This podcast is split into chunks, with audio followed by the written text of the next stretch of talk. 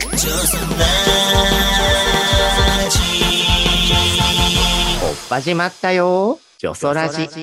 女装パフォーマーブルボンヌが色とりどりの皆さんとご一緒に耳で楽しむバーのようなネットラジオへようこそ。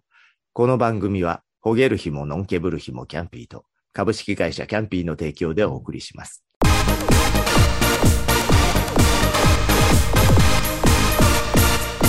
女装ラジ第4週はメインタイトルと同じ女装ラジ。ドラァグクイーン、女装家、女装パフォーマー、いろんな呼び方はありますが、パートナーもゲストさんも女装尽くしでお送りします。パートナーは、ブルボンヌの四半世紀の女装ショーの相方、いつでもみんなを元気にさせちゃう、ワクワクさせこさんです。しのせ、ブルさせ、かぶと合わせ。皆さんこんばんは、させこでございます。今週も考えてらいきなり失笑でね、まだ一個しか考えてないね。年の瀬、ブルさせ、かぶと合わせ。ちょっとね、アダルトな感じでね、説明はしませんブけどね。しちゃった。はいしてない、してない。してません、残念ながはいらね。はい。そして、そうなんですね。今、年の瀬って言っていただきましたけど、はいうん今週は、大晦日まで配信するという、まさに2021年の最後の最後の締めくくりに。ふさわしい、こちらのゲストさんがいらっしゃっております。今週のゲストは、メイリー・ムーさんです。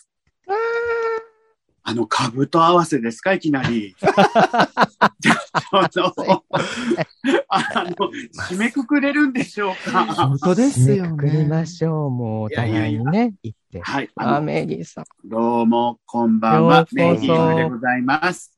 よろしくお願。いいたしよろます。しくお願いします。もうね本当に、うんこの年のせいにふさわしい、ビッグゲストです。いやいやいやいや。そ んな除夜の鐘感ある？女屋の彼か。いやねえ。ありがとうございます。本当にお声掛けいただいて。こちらこそですよ。あの、うん付き合いはね、もう本当うんうんに10年前ぐらいになるのかな？後でもうちょっと詳しくですね伺いますけど、私ドラッグクイーン始めたのがうん2000年から。なので、あら、ミレニアム。ね。そうなんですよ。私とう、んあとエンジェル・ジャスコさんっていうね、演者さん。うんええうん。うん東京で一番長いお友達なんですけど、その方と始めたのが2000年だったので、その時に21いろいろそうですクラブパ。ーティーをね、遊びに行って、あうん。の、ブルボンヌさん、佐世子さんたちも、あの、厄介なちょっと前からやってた人たちとしてね。は い厄介じゃなくない あの一応改めましてね、あの、はいメリー・ムースさんの公式なのかな、うんコロンビアあたりのね、うんホームページに載っていたプロフィールを確認させていただきますと、る。えーメイリー・ムーさん、歌手、沖縄県出身、東京大学在学中よりドラァグクイーンとして新宿2丁目を中心に活躍。2005年にミッツマングローブ、ギャランティーク和江とともに歌謡ユニット、星屑スキャットを結成。多くの音楽イベントや NHK、MJ などのテレビ、ラジオ番組に出演。ソロ歌手としては2012年に敬愛する西川峰子のカバー、あなたにあげるでデビュー。ミュージカル俳優としても活躍し、100万ドルの笑顔で老若男女を魅了している。ということでしてね。いいですね。ちょっと古め経のプロフィールがいいですね。ありがとうございます。あ確かにねこうプロフィールってちょっと前に作ったページとかだとね、そういうイメージになっちゃうんですけどね。そう、先ほどもの笑顔です。うん。ね、お話がありましたけど、2000年デビュー。うん。うん。そうなんですすよ。あの、97年に私、はいあの、その東京大学にね、入るためうんに卒業しまして、あで、あのーもうすぐ、あの、学校にお友達はできないなと思って、あ、そあ。う。ええー、ー二丁目というかね、入り浸るようになりまして、あら。はい、それでもう2、3年経つと女装してたっていう。ねえ。そんな感じでございますね。ね赤門。通行許可証いただいたのに、はい。二丁目の中通りの中通りのあの門をね、くぐっちゃって。そうなんですよ。結局、あの、赤門ってうん3年生の専門課程になってから、うんあの、通うようになるんですけど、うんうん私赤門くぐったのは、健康診断の時と、あと退学届を出す、この2回だけでしたね。ね。私も大は学い、ほぼ似たような感じで、そうでしたね、よね。ブルちゃん。佐世子さんだけで抜け目ないタイプなのいやいやいやで、私はもうほら、うんキャンパされてるスライフ？キャンパスライフこういう本をね、くくるやつをこう、持ってね、あの、女装で。ミスキャンパスクイーンになりきってるタイプよね。ねえ。そうですね。実はだから割と私たちからすると、うんうん。はい。あもう登場されたとこからずっはと見ている、まあ数年先輩みたいな、5、6年先輩みたいな感じだったと思うんですけいや、もうそのど、当時からするともう大先、今もそうですけど、え？大先輩ですよ。そういうイメージだったんだ、当時。イメージでした。しかもその当時って、うん。あの、こうなんて言うんですか？マーガレットさんとか、ホッシーさん、うん。あの、オナン・スペルマーメイドさんとか、ドラッグクイーン四天王みたいなのがいてのはいはい。駒田がねわしてるのみたいな悪い国だね。悪い国だ、そんなそ。れに対して、う んこう、キャンピーさん軍団みたいな、あ。ー。はい。あなんかそういう対立の構造があったんですよ。いや国を表す、なんか国を表す、はい。表すね、ガキとか畜生みたいな感じだったんですけど それを四天王が守るみたいな。もう SF の戦いの私たち、悪鬼側みたいなね。悪い鬼と書いてみたいな。あの、当時からそういうやり方でしたよ。そうよね、芸風。ね。そうそうそう。ねそれで、なんかう、ん。こう、うんそっちの、なんていうんですか？うんあの、クイーンクイーンしてる側、ドラッグクイーンしてる側のうんうんうん。方々とは、あの、まあ、あまり口も聞いてもらえませんでしたけど、クラブえー。えー。こう、あの、お姿拝見したり、いろいろしてたんですけど、あの、だから、キャンピーさん側にはね、あんまりこう、実は使ったことなかったんですよね、当時は。そうだよね。なんか、というか、ですよね私たちもぶっちゃけ、その、なんだろう、基本がネクラのオタクベースから発生した集団だったから、うんうんそんなにね、社交的にみんなとって感じではなく、そうだこね。う、集められた場で、でねどうもどうも、みたいうな。肩寄せ合って生きてた感じなのかもしれませんね。そうね、クイーンの方はやっぱ、あのーあんまりこう、なんていうの、なんか一匹狼的うな、方々がみんな多いイメージだった。本当だよねうん。変なつ個人事業主の皆さんって感じでしたね。うんそうそう、個人事業主という言葉がうんとてもね。今もそうですよ、本当ね。うんうんうんもうコロナで税金とかも全然変わっちゃうぐらいのね、個人事業主ですよ。ね 生々しい。はい。で、月曜日はね、うんあの、うん実は、ジョソラジ、もうゲストの方の、うん。こう、生まれた時からを掘り返すと、もう、なんですよ。佐世子さんが掘り上手なものでね。あ、のー二人してね、交互に変わる代わりに掘り返しちゃおうかな。ハードコア感じるわね。っていうのをやらせていただいてて、今のメイリーさんのご活躍の内容は主に次回よりはい。伺うとして、はい。月曜日はなんかちょっと時計の針をうん。え 40? 運年分になるの？うん。はい、そうですね。戻。していただいて、はい。ということなんですけど、あの、うん。うん先ほど伺ったように、うん。まあ、有名なプロフィールでもあると思うんですけど、沖縄県出身ということで、はい。そうですよね。はい。うんうん。そうなんですよ。おいくつなんでしょはい。私は、えっと今年43歳になりました。あー、女盛り。あ違う、あ違う。ごめんなさい。さんもね、か枯れまくっちゃったよね。ほんと更年期でね、辛い。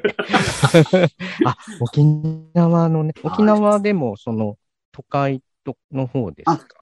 えっと、私は、あの、那覇市出身あ。、じゃあ、もう、43年前の那覇に誕生されて、うん。はいええあの、沖縄って43年前はもうね、返還された後だと思うんですけど。そうですよ来年50周年ですそうそうそうよ。私たちが生まれた年に変換さそうだ、れたからそうだよ。ね。うんうんうん。どうえですあそうそうそう。私たちそうなん70で、す私が71年で、佐世保さん72年。あ、そうだ。私、私が生まれた年かな。うん、だから意外とね。そっか。うんだから私が生まれた瞬間は、なんか考えるとすごいね。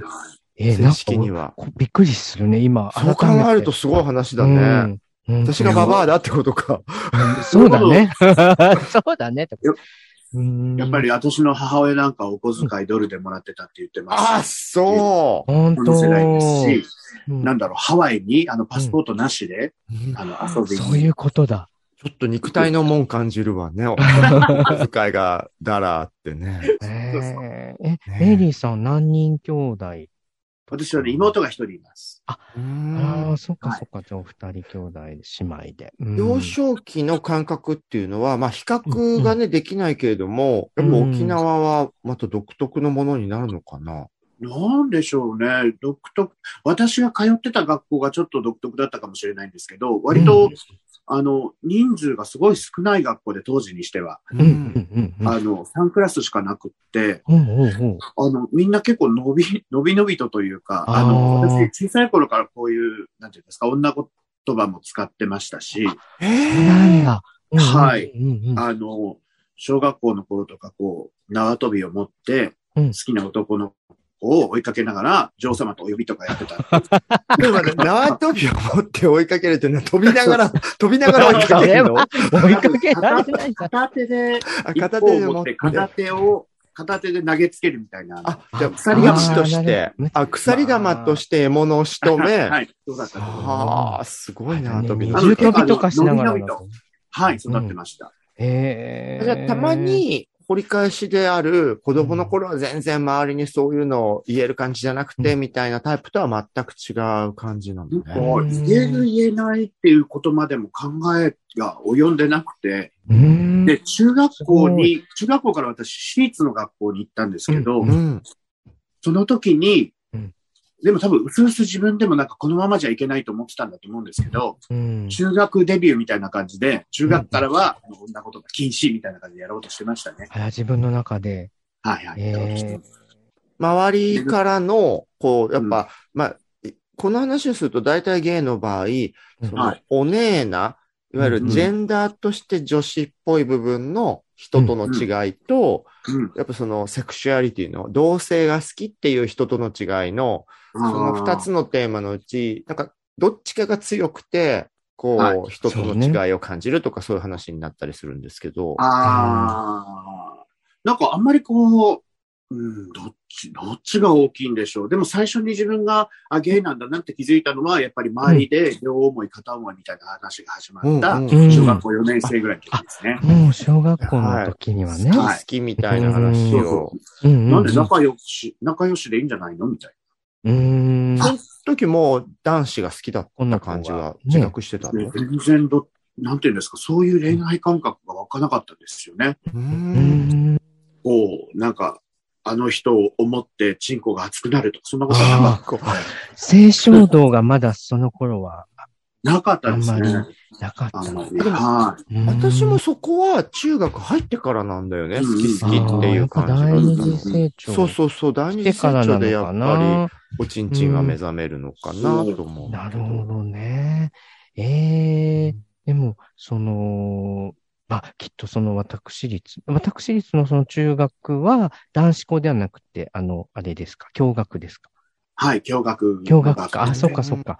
また、男子校とか行ってると、なんか、ね、目覚めちゃったりしたのかもしれないけど、はいそういう性の目覚めはじゃあ、ど、で、それどが、その、私立の、その通ってた学校が、ちょっとじ、自宅が遠かったので、バスで通学していて、うん。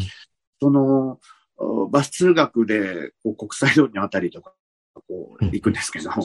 その近くにあった古本屋さんであ、サブという芸雑誌を見つけたのが、私もきっかけでしたねサブです、最い初。や私も、あ、え、佐世子さんも最初サブだっ私たんサブだ。を買ったのサブだった。私バラ族。あら、入り口の本が違うわね、みんなね。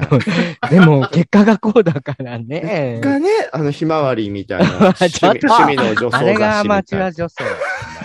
いや、でも、そのサブを買って、うんうん。こう、いろいろもう、その、性の目覚めを感じまして、うん。で、それから知ったのが、あその後に中学、多分私が中学2年生ぐらいの頃だと思うんですけど、バディが創刊されたんですよ。ああ、そっか。か。ちょっとやっぱここで世代の相世代関するわね。私たち大人になってからそうよ。ね。私、創刊3号に原稿書く側だったからね、もうね。ですよね。そっか。あ、じゃあ、最初サブは中1とかで発見したってこと？そうですね。ね。で、その直後に今度芸雑誌の新しい風ももうキャッチしたんだ。はい。もう0号から読んでました。あ最初タダで配ってたのよね。そうそうそうそうそうそう。そうなの。もう私その、あの、うん端末のいっぱい広告が載ってたじゃないですか、うん昔いの雑誌って。ました、ありました。あれを頼りに、うんあの、いろいろ探してました。ってことは、うんあの、有名な桜坂周辺とかはいにお店とかもあるよね。そうなんですよ。で、桜坂の飲み屋さんまでは、うん。さすがに行ったことなかったんですけど、うん。桜坂にある、そういうゲイショップうん。バラエティショップみたいなのがあったんですね。うんうんうん。はいエッチなビデオとか、それこそバディとか売ってるところうん。に、あの、通ってましたね。あら、学生、中学ラン学校でとか。やそうそう、通ってました。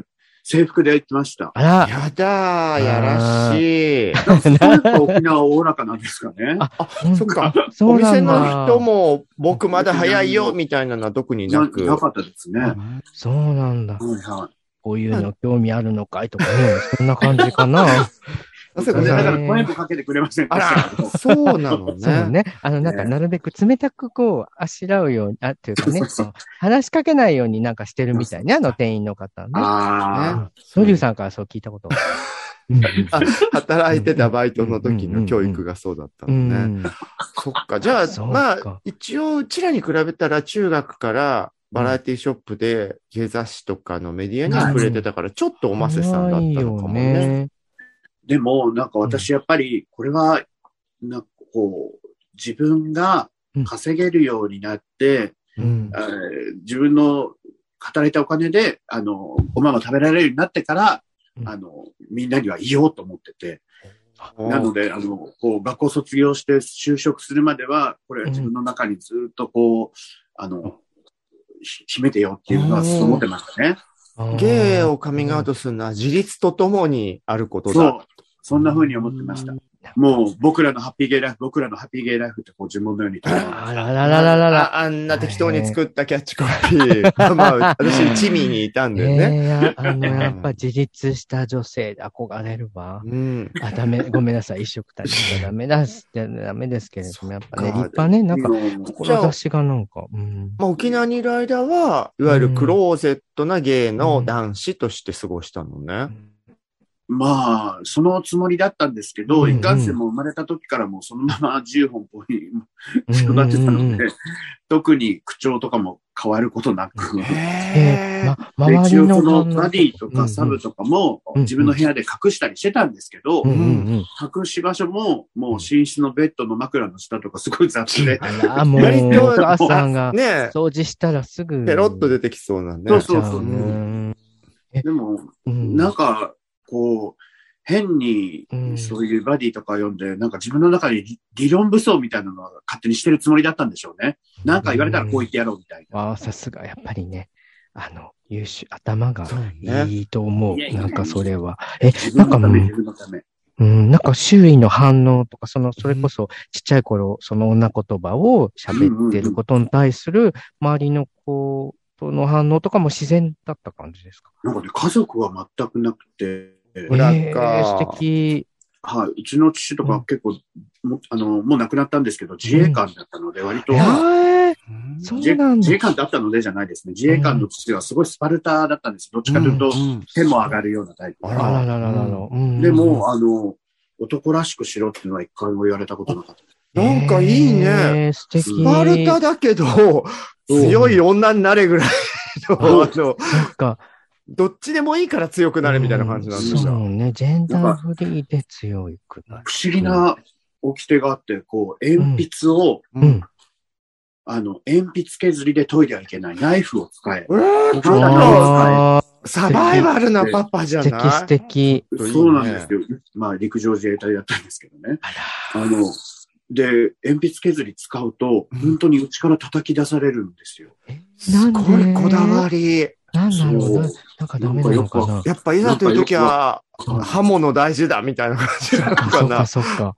そうね。えー、面白いね。ね鉛筆削りを使うと家から叩き出されるぐらいに、え歯で男らしくしろとは言われなかったんですよ。えええなん面か白いね逆、。逆なんかね、なんか。ああ、でもちょっと素敵、ちょっと素敵。うん、素敵ようね。ん。なんか通り一遍のことではなく、はいそのお父様流の何かがあったのよね、うんね。何かこだわりがね、おありになったんでしょうね。えーあの、勝手にさ、本土というか、ナイチャー的には、沖縄の人は、ナンクルナイサー。気質なのかなとか思って、そういう女子っぽいとかそういうこともそんなに気にする人いないのかなとか思っちゃうんだけど、そうでもない女子、そういうナンクルナイサー気質もあるんですけど、うん。うん。やっぱり島なので、うん。あの、ものすごく家族の意識が強くて。あの、長男が家を継ぐとあか、あの、こう、い一家というか一門の中に本家とか分家とかそういうのもすごい厳しくてうん、本家の長男に生まれると、本家に代々伝わる仏壇も相続しなきゃいけないとか。そういうものすごく封建的なところもあるので、あの、それが両方ともないまぜになってる感じ。伸び伸びしてる部分と、なるほどねすごく保守的な部分と。保守的な部分。あの、女の人が働き者で強い社会なので、うん。あの、例えば離婚してしまったとか、うんそういう時にはもうどうもうちにも戻ってくればいいさ、みたいな。あそういうのがすごく寛容だったりするんですけどうん、うんうんでもそういうお家を継ぐとかそういうことに関してはうん結構へ厳しかったりーしますね。南ちょっと国田舎に行くと、うんあの、名前を言うと、もうどこどこの誰々ってすぐわかるから、名字であエリアが分かっちゃうでき。ないみたいな。はい、はい。へそういうのも、あの、両方ともありますね。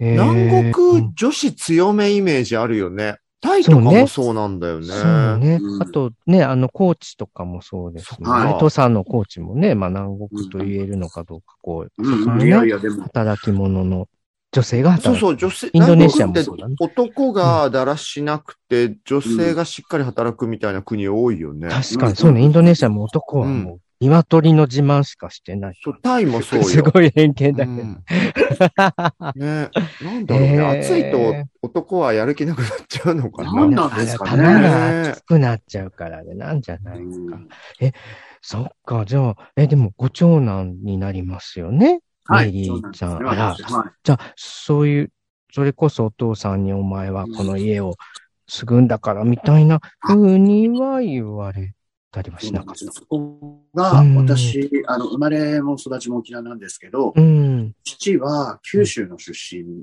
で、うんあの。もう九州から、その、沖縄の那覇の自衛隊の基地に来て、うんそのままそっかそっか。ずーっといた人中で東、というか、うんうんうんうんだか。らそういう家族の面倒くささっていうのは、あの、なかったです、全く。頼りはそっかそっかなるほどね。じゃあ、メリーさん、生粋の沖縄の地の人じゃなかったのね。そうなんです。私半分なんです。あ、ねお母様が沖縄の方なんですね。そうそうそう。なんか勝手にすごいザ沖縄な人なんだと思い込んでた。そうそうそう、思ってた思ってたな。うんでも私、うんあの、母方の親戚がやっぱり、あの、すごい仲良い、仲いいというかうみんな知ってるんですけどあの、全員母親もす含めて私と同じ顔です。そうか。そうあら濃厚な沖縄の血をね美人だはね。そうですえじゃあ学生時代はうんゲイとかそのお姉性みたいなことは、まあそんなにこう、まあひた隠しにもしてないけど、はい。こう、ほどほどに置いといて、爆発は全部東京出てきてからなんだ。そうです。あの。休み時間にうん。将棋とかしてるようなタイプの、うん。あの、恋愛関係が一切話題に出てこないようなうん。仲間の人たちとうん仲良くして、あ、すごい将棋。で、あの、ちょっとヤンキーっぽい人にも、なんか、うんなんか可愛がられるじゃないですか。ちょっと女っぽいとね。ちょっと女っぽいとね、だって。そうそうそう。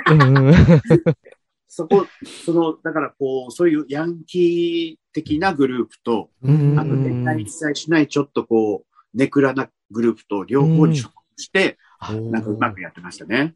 すごい似てるかも。そうそういう、うんなんかありますよね、そういうのね。似てる似てる。なんかヤンキーにもそのいじめられたりとか一切。しないというか、むしろ、ね、スケ代わり好き代わりじゃねえよ。後ろで旗持ってね。そうそうそう。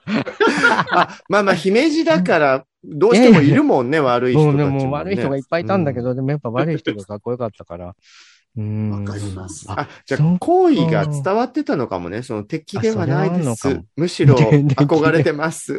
くらいのね。なんかお互いアウトロー同士で、なんかうん、それはあるのかかも。あるかも。実際元ヤンなお姉も結構いるもんね。そうですよね。バブちゃんとかも。バブちゃんもそうだし。マツコもまあまあそんな感じでしょ？そうそうそう。う。ん。元ヤンア多い。ブドラさんとかアブドラさんなんか、今、今今ヤンでしょ今も今ヤンやわ。元ヤンじゃないわよ。私今も、怖いも なんかね、知らない間にね、金沢に。ねねえ、どこ？です。ここ今日そうだね。気づきになって。うんん。いや、でもなんかそれこそメイリーさんのそういうプロフィールとかを読むと、はい。もう沖縄では神道と呼ばれていたみたいな。大体書いてあるよね、神道って言葉が出て。そう。本ね当に。でもやっぱ、東大に行く人が、あの、年に2、3人しか私の頃はいなくて、そっか、県内で2、3人だから。そうなんです。そううなんですよ。うんあの、私は、あの、こう、なんていうんですか、予備校っていうんですか、そういうのに入ってた、学習塾みたいに入ってたんですけど、うんうん。あの、合格が決まった時に、その塾が、あの、日曜日のお昼に、爽やか勉強家族っていう番組を持ってて、テレビ番組を持ってて、そこに呼ばれて、あら、30分なんか、合格者に聞くあ、じゃあみたいな東。京大学法そうそう学部、そう。あの、なんか一類。えー合そういう、格のそういうのとか受けたりしてました。えー爽やか勉強家族ってすごいタイトルよね。もはや爽やかさを感じないわよね。じゃあ、爽やかに勉強。族。でも、でもよ、本当に頭が、ね地頭も良かった。もう勉強もなさったと思うんですけど。はい。でも勉強しと、ね勉強さえしとけば、ちょっと様子がおかしくても、うん。まあそこは不問に付してもらえるというか、なるほど。あのうんはい。うんうんうん。そういう人の顔色を見てるところはすごくあったので、やっぱり、うんあの、これさえできとけば文句ないんでしょっていう感じで勉強してたのかもしれないです。うん。ねるちゃんもそちょっとそういうそうかもあるでしょ。多分私も多少ね、そういう。うん。ですよね。レベルが違うけど、全然。うん。お姉が意地悪な人たちからすると、うん。突っ込む、付け入りどころ弱点みたいなものだとすると、それ以外のことで、うんあの、ちゃんと何かを持ってると、うん少し守られるみたいな。だから弱みは弱みとしてしっかり認識は自分の中でしちゃってたんですそうだよねそうだよね人と違うっていうことに関して。う。うんん。でもそれにしてもね、すごいですよ、もう。だって、法学部だそう、文一ですか、う文、ん。そうなんですよ。文化一そううんね。類。でもそうしてじゃあ東京に、はい。振動をみんなでこう沖縄の人たちがね、行っといでって送り込まれて、うんうん。はい。でも赤門より2丁目に走ったというのが待ってたわけよね。もう本当に私何の目的もなく、あの、うん大学に進学してしまったのうんで、うんうんあの、一番最初にこう、法学部に行く人たち、あの、文化一類ってところにまず入るんですけど、うん。はい。はい。そこに行くと、官僚になりたい人とか、司法試験の話をしてる人とか、そんな話を、あの、入学式前のオリエンテーリングみたいな時に、みんなでやってて、うん。この人たち一生同じこと続けていくんだと思って、絶対お友達になりたくないと思って、そっかえたままあ言っといてなんですけどね、本当うんに。うん。まあ、たまたま、玉がむちゃくちゃ良かったから入れちゃったから入ったけど、ー他の人たちはもうんう、すごい目標意識とかを持ってる人たちの集団だったんだようね。うんで、ああ、なんか嫌だと思って。いやいや目的は、あの、うん沖縄から出て一人暮らしをして、うんもうゲイとしてそうよね男の子の自宅でセックスしたりとか、うんうん。あのそういうことをしたくて出てさきて。ささやかわな。じゃ。あ別にはね、東大じゃなくてもできたんだろうけど、よかちょっと勉強したら入れちゃった。入れちゃうから。すごい。あ、じゃあ、のもう早々、にだ、東大生としての意識じゃなうんく、東京に出てきたゲイとしての意識で動くようになって。東大でやったことはゲイサークル作ったことぐらいです。あでもメイリーさんが作ったんなだ。んだ。あの、東大って二つあ、二つというか、はい、あの、東大元暮らしっていうサークルが、あ、そんなシャレみたいな東大生。え、まあごめん今あるかどうかわかんないそれ、それはメイリーさんが作った方なの？違うんですよ。そあ、れが、違う、違うんだ。あの、メイリーさんっぽいと思っちゃっ本郷の校舎にあって本郷の校舎って3年生以上の方が行くところで、はいはいお兄さん。あのお姉さんちょっとうんあの、年上だったんですよう。んその人私からすると。うんうん。で、ちょっと馴染みにくいよねっていう話をして、うん。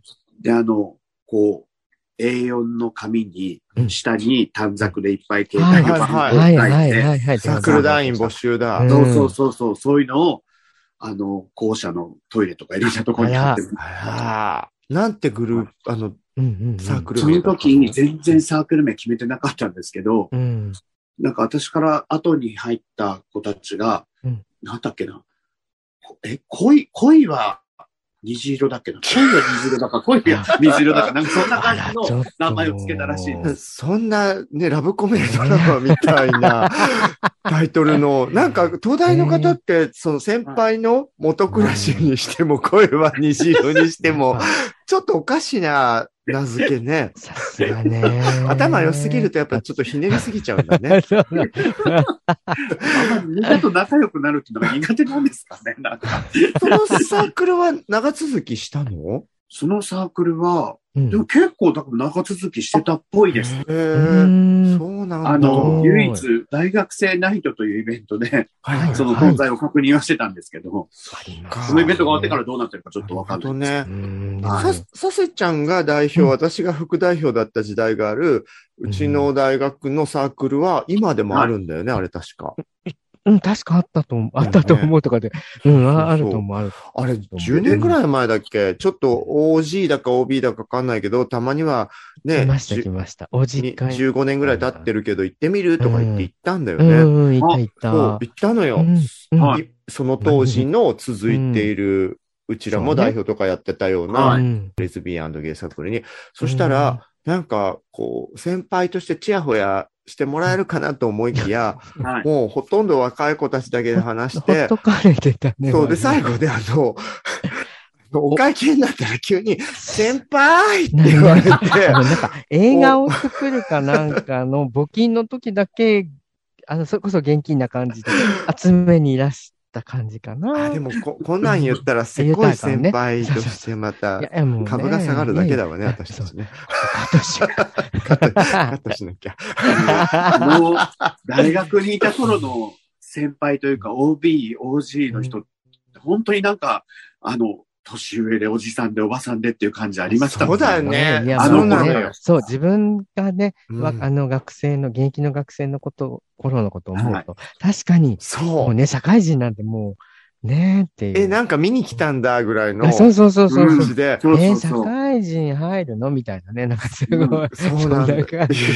本当若い子ぶっても似合わないわね。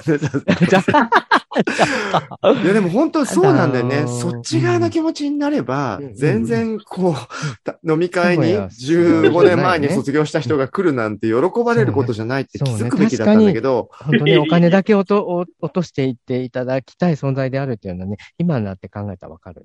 だね。でも見てみたいですよね。そうそうねそうなのよ。あとまあなんか、うんそれこそほら、女装活動とかはしてたから、うんうんうんうん勝手に、ちょっといい気になってたんだろうね、私たちね。私も、ね、ないと出てますよね、とか。うん、そうそううんそう、言われると思い込んでたんだろうね。えーもしね、メイリーちゃんのその作ったサークルがもし今もあるんだったら、それこそあの、女性、あ、じゃ女装して、なんか、はいえ里帰りじゃない、なんて言うんだ、そういうの。ねねえ、え。なんか、OG 訪問とかしたら、うんそういう番組を見てみたい。いやいや、うん私がお母さんですからね。そうそうそう。それで作った人なんだからね。うん。本当だよねそうよ。産んだ人よ。うん。まあ、だから、今のメイリーさんとかの、もう、女装タレントぐらいのブランドならまた反応も違うかもね。いやいやかもね。全然違う。私たち中途半端な時期だった。今も聞けば中途半端。はい、失礼いたしました。じゃあまあ大学でゲイサークルを作ったりはしたけれども、うん主に楽しんだフィールドはクラブとかの、でも私がだからね、その、クラブとかで見始めたメイリーさんと、まあ、もう姉妹のようなキャラだったエンジェル・ジャスコさんのペアを見始めた時は、うんまあ、あの、ジャスミン・チルドレンとしてのね、いや、あの頃は、うんなんかこう、あったんですよ。あの、お母さんの存在っていう。マザーシステムね、ドラッグクイーンのね、あったんですよ、確かにね。うん。うんうんうん。多分、西、西麻布じゃない、麻布十番のルネスっていうクラブに行った時だったと思うんですけどね。うん。その時に、あの、ジャスコちゃんと二人で、うん。あの、まあ、居場所ない感じでこう、フロアでとぼとぼやってたら、もう、あんたたち、とりあえず、うちいらっしゃいなんて、ジャスミンさんに声をかけてくれて、う。うんん。それから、ジャスミンさんのお家に連れてってもらって、う。うんん。眉毛の素振りとかやらされたり、素振りがあっ素振りたんだ、。練習ね。で その眉毛を描うく。ん。そう、あ、じゃあ先に、エンジャスさんとメイリーさんは女装でクラブにはいたんだ。そうなんですよ。はあ、そうへなんえ、だそ。っかそっか。私たち、クラブデビューがほぼ、あの、女装デビューなんで、そうなんだ。え、それは何？クラブに行くには女装しなきゃぐらいの気持ちがあったの？なんかそれは、まあ私が、こう、いろいろ大学とかもこう煮詰まったりとかして、うん。もういろいろこう、塞ぎ込んでる時に、う。んん。エンジェル・ジャスコさんが、うん。ちょっと、ゲイナイトっていうところに行ってみようよって言われて、うんうん。それで、あの、歌舞伎町にあったあの、コード、はいはいなはい。うん。そこに行ったらドラッグクイーンの方々が、うん。もうフロアの四方と、あとセンターとにお立ち台があって、ありましたもうね2時間3時間入れ替わり立ち替わりいろんな方がうう、あの、パフォーマンスというか、あの、うん賑やかしをしてくださるみたいなところがあって、もうその帰りに始めようっつって始めたのが、じゃあ、へーまず、は、え、エンジャスさんとはどうやって知り合ったうんのうんうん。これがね、一橋にあったゲイサークルで知り合ったんですね。大学ゲイサークルつながりだったんだ。もう私、入った頃には、あの、私のキャンパスにはゲイサークルなかったのでう、ん。調べ、調べたら、あの、それこそバディの掲示板ですよ。うん。うん。そこで一橋のゲイサークルがあって、で、そこがまあ比較的近かったので、う。うんんうんあの、行ってみようってことになって行って、知り合ったのがジャスコちゃん。あ、じゃあまあ、私とエスムさんとか、サセコさんとかの知り合い方と大して変わんない感じよねそうで。すか、そうですか。へでうんで、じゃああれだ、二人でー行ったゲイナイトで見たクイーンの姿に衝撃を受けて、はい。ここの姿でこういう場で遊ぼうみたいに速攻で決心したんだね。もうなんか、遊ぼうとかっていう目的とかもなく、とりあえず化粧しようみたいへー、ま面あ、白い。な。はい自然発生的な。行って、100均でメイクとかを揃えて、ジャスコちゃんのお家で、あら、ジャスコちゃんちで。はい。で、その初心者女装状態を見て、うんジャスミン先生がうん。速攻で、うちに弟子入りしなさいぐらいのは声をかけたのね。う、あんたたちがあ。んまり汚くてブスだからって言われて。あらあら、そんなこと言われちゃうんだあね。あららららら。でで、も本当にありがたくて、その頃はうんうんうんうんインターネットでの通販とかも、ほぼ私たちやってなかったので、うんうーん。ズラはスペイン坂にあるうんロスカボスっていうギャルショップの2階にいっぱいあるよと。ああああ、そういう情報までね。はい。うんウィーン情報はい。うんねあの、木の国屋の地下にあった清々堂っていうところで、資生堂のスポーツカバーっていう、あの、なんていうんですか、ファンデーションが売ってて、はい。それが冷え隠しにぴったりだから、使いなさいとか、すごい英才教育。うわーねえ。い。ちいち全部教わって。そうなんで今はね、YouTube 開けばさ、はい。いろんなクイーンが一からメイクを教えてくれるけど、はい。当時ってやっぱね、伝承？はい。こ香典で伝える世界だったよね。あと、あれもそうなんですよ。あのプリシラとか、うんロッキーホラーショー。なるほど。この映画をはい、そういうのを、といいよとか。うん。そう、あの、なんていうんですか、よく、ね、お釜のたしなみみたいな感じで、うん。吉村炎上とか疑惑とかあるじゃないですか。うん。はい。ああいう感じで、あの、全部教えてくれたのはジャスミンさんですね、最初本当にマザーだやっぱね。正統派のね、そうマザーにうん。あの、ジャスミンさんはクイーンをやる前から、はい。こう、キックアウトっていうゲームの世界のミニコミ誌の編集長でもあったから、うんうんそういう意味では文化を教えてくださる方としてはすごいありがたい存在よね。うん。やっぱアクティビストなんですよね、ジャスそうだよミンさん、ね。うん。うんそうそうそう。戦う女なんですよ、あの人。そういやー、素だからマ晴らしいザー。システム的に言うとさ、やっぱり UC は、年派もいかない私が、はい。こう、貧乏なお姉ちゃんみたいな感じで、大して年も変わらない妹たちと一緒に作り上げた感じだから、はいはい。そうもう生まれからしてちょっと異常な集団ではあったんだろうね。そうだね。な姉ちゃん寒 寒いよって言ってね、私たちがくっついてさ。ほんで、ブルちゃんがみんなにメイクしてね。はいそうだよね。ね。またそのメイクも結構いい加減だったっていうね。でも、ねえ、そ、それに比べてやっぱりジャスミンさんはその、そうね。何？眉毛のそうだよ。つぶりとか、うんそうなんですよちゃんとしてる。メイク千本ノックね。うんはいメイクの千本ノック。だってジャスミンさんその後だいぶ経ってからも、うんその、例えばレースウィッグ、生え際が美しいあのウィッグをはい。輸入して使うのもすごいいち早かったからね。そうなんですよ。うーちゃん見てこれ、綺麗じゃない。レースウィッグっていうのって私クラブで教えてもらったの覚えてる 大事よ、ほんと。やっぱドラッグクイーンたるものね、やっぱり。いや、あなたが語らないいやいでくやいやださいよ。語るのはただよ。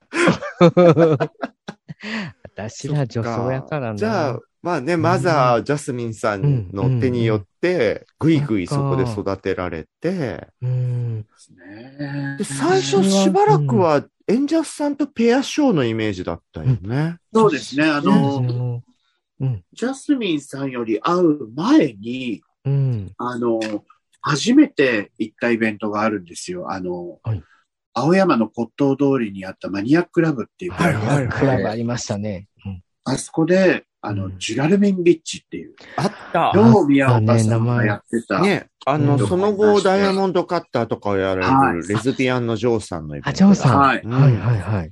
で、そこに、バビエさんとチッコーネさんと、うんあの、出てらして。そこに、そこがドラッグクイーンエントランスフリーだったんですよ。うん。ええそこに、あの、おめかしして行ったのが初めてで、で、そこでバビエさんと会って、うんうん。で、ジャスコちゃんが、なんか、バビエさんには昔からこう、いろいろメールっていうんですか？そういうの送りつけたりとかしてて、あの、そうコンタクトは取ってたらしいんですけど、送りつけてた。そうそう。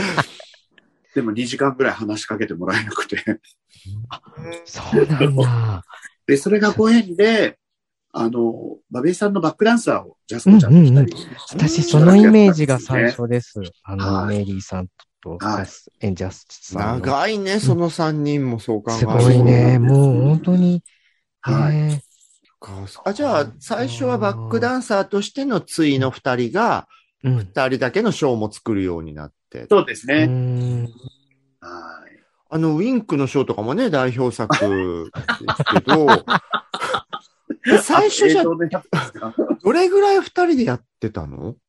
えーでも二人でやってるっていう、なんていうんですかね。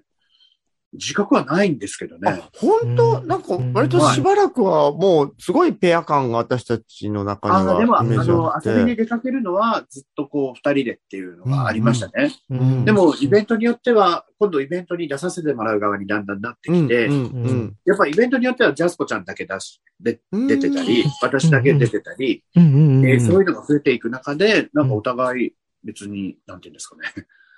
そのペア売りっていう感じじゃなくなってきたのか本当にウィンクみたいにね、こう、それまあまあ、そうよね。片や無敵に生き、みたいなね。うん。どっち？じゃあ、エンジャスさんが無敵の方。エンジェさん無敵な感じはするよね。いろんな意味でね。メリーさんが翔子ちそっ。か。はい。で、まあ、じゃあ女装としてもう、んそれぞれソロで、ショーガールとしてイベントに呼ばれるようにどんどんなっていき。そうですね。それで、うん。なんか生歌に手を出すことになるんですね。なるほどね。面白い、なんか、そんな歴史がいやあーなんったのか、ね。聞くとやっぱ全然分かってないことだらけだっうん、たうん、うんね。本当にえーなんか、大丈夫なんですかこんな話。いやいやいや、私たちが満足するために、昔からの知り合いの女装さんの聞いてなかったことを聞くというのが。月曜日のお楽しみで。あとね、はいメリーちゃんのファンの人が聞いたら嬉しいと思う。あそうそうこんな話は、まあ、ね、どっかでしてるかもしれないけど、でも、あん私も初めて、その、そうあそうありがとうございますこの出会いとか。私たちが初めてなんだから、メリーさんもほとんどの人は初めてなんじゃない、うん。ね。で、次回ね、いよいよ、今やってる活動のね、星屑スキャットさんの話とか、あと、はい。お店のね、おかみである部分とか、いろいろ伺う予定で、今日は本当、いろいろね、子供の頃からの、そうそう聞けないメリーさんのお話が聞けて満足。でも十分ね、尺もいただいたので、ありがとうございます。今日はフレッシュトピックはカットさせていただきます。はいはい、ありがとうご私もざいます。年の瀬で慌ただしくていいニュースを探すのを忘れてたっていう、こう、あるんですけどね。はい。ありがとうございました。ありがとうございまましす。ジョソラジは、キャストの皆さんが自宅からリモート会議システムで集まって収録をする手弁当なネットラジオ番組です。ノイズなどの音声トラブル、家族や猫の声、恥ずかしい音などの混入はご容赦ください。生放送企画などの最新情報、お便りの送り先は Twitter のジョソラジアカウントをチェックしてくださいね。ポッドキャスト、スタンド FM、YouTube などお好きなメディアからいつもあなたの耳元に。それでは次回もお楽しみに。メリーさんありがとうごあざいました。りがとうございます。またね。ちょそら cut.